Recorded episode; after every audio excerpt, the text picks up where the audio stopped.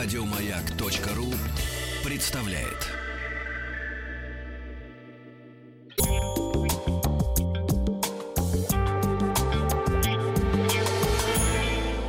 Сладкая жизнь. Рогалик. Продолжаем мы обсуждать. Часть вторая. Так сказать, обсасывать эту тему. И напомню, коротенько, о чем мы говорили вчера, о том, что э, рецептами рогалика делились давно. Англичане придумали добавлять туда сахар, причем самое э, частое место Куда где, добавляли? Где, нет, где делились рецептами, оказалась война. Вот, коих было... Сладкое место рогалика. Да, сладкое место рогалика. Круассан и рогалик — это разные вещи, естественно. Ну и на этом, собственно, и продолжим, потому что во многих культурах мира популярен рогалик, э, часто он повторяет рецептуру именно круассана. В немецкой кухне популярна выпы- выпечка, где мес- вместо муки кладут молотый орех, и тогда рогалик получается рассыпчатым и сладким. Марципанистый. Ну, такой, да.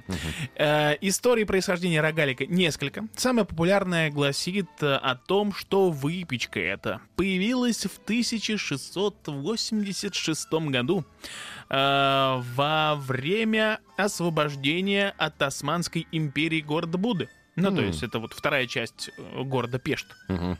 Ну, на одном Да. берегу Буда, на другом Пешт. Так вот, освобождали Буду от османов. А один пекарь в честь этого события испек печенье в виде полумесяца, копируя полумесяц из османского флага. Так и, роди- э, так и, родился такой вид кондитерского изделия, как рогалик. По еще одной версии, очень похожей на предыдущую, первый рогалик испекли в Вене во время нашествия тех же самых османов.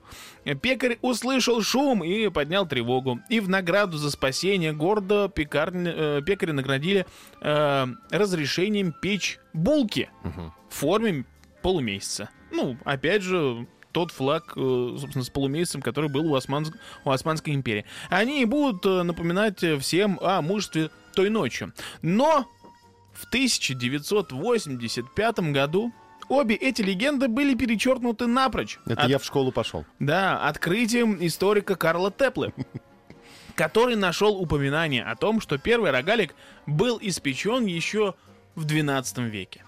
То есть, понимаешь, все рухнуло. Все вот эти бравадные истории э, венгров и австрийцев о том, что мы придумали рогалики, рухнули. А на потому что- каком основании? Ну, на основании того, в смысле, на основании чего? Ну, где он взял-то первый рогалик в 12 веке? В Он нашел документы. Ага, нашел документы. документы. Там было написано Рогалик. э, рогалик. С твердым знаком. Да, с твердым знаком. Э, Дата рождения. большой. Дата рождения не, точно не установлена, но точно 1100 какой-то там век. Вот и все. Он предъявил эти документы венграм и австрийцам, сказал, ребята, что-то вы тут наврали. А рогалик русский, что ли? Нет, нет, нет. Вот э, место, кстати, э, где был придуман рогалик, так и не уточняется. Но точно в Европе был придуман. Давай в Великом Новгороде. Пусть будет в Великом Новгороде. Нашли бересту Да, 12 века. И Ро- т- рогалик. да. И там написано, здесь был Карл Тепла.